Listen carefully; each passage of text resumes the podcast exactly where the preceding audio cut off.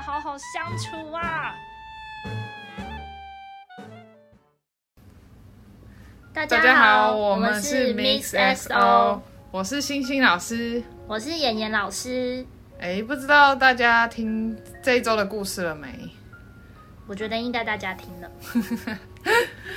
这周的米米她原本都独来独往，所以当她遇到困难，就是大水冲过来被树干压倒的时候呢，其实很害怕啦，不知道谁可以帮他，而且一开始也没有人在他身边可以及时帮得了他。这样子嗯，幸好后面有人出现，很多有爱心然后爱帮助人的动物们救了米米，让他脱离险境。所以这周要讨论的议题是什么呢？就是合作，合作的重要性。对啊，就是想要透过故事跟小朋友传达合作的重要性。嗯，好像很少小小孩会懂得合作哎。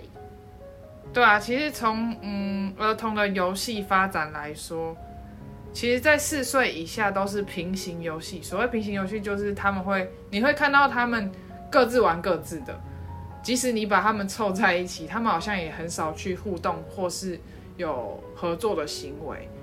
然后到四岁以上，五岁差不多的时候，开始会有合作概念，还有轮流啊等等的。以及就是在三岁三到五岁，其实也开始发展了独立自主的那种感觉。你会看到他什么事情都想要自己做，不希望别人帮忙。所以你看到这个情形是很矛盾，就是他遇到困难，但是会不懂得合作或求助。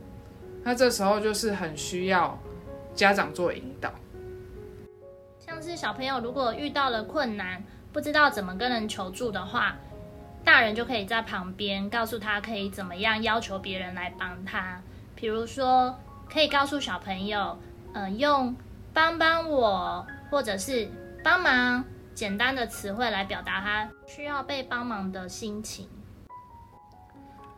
对，像那些口语表达能力还没有那么好的小朋友，他可能会拉着你，或是看着你，或是看着他想要去拿的那个东西，以表示他想要帮忙。其实这是一个沟通的意图，那你就可以去强化他。也就是说，你就说哦，你需要帮忙吗？让我来帮你这样子。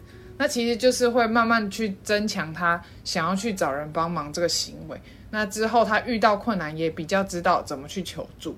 然后大人其实在家里面也可以透过简单的游戏培养小朋友合作的概念，像是我们熟悉的小活动两人三角。那你们要一起用同样的速度，用同样的步调到达目的地。那到到达目的地的时候，就可以跟小朋友说：“嗯，很棒，我们一起完成了这个任务，或者是我们一起完成了这个游戏，很棒诶！今天你跟妈妈一起合作。”然后就是透过这样的语言，强调合作的概念。哦，原来这种简单的小游戏也可以。那这让我想到以前很中意的游戏，就是两个人要一起夹东西，然后合作，走走走走走走到一个目的地这样子。其实这也可以培养合作概念，对吧？为了增加趣味性，你可以用不同的部位夹东西。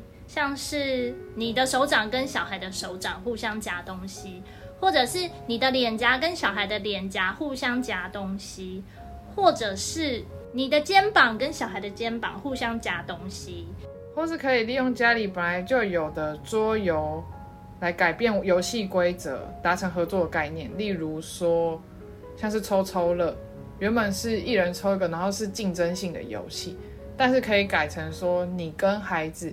一起合力叠成一个塔，然后最后你们也可以合力推倒这个塔，这样有一种开心欢呼的感觉。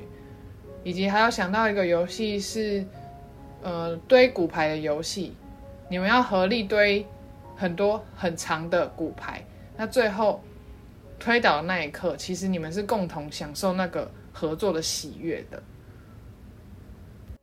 那我们今天就分享到这边。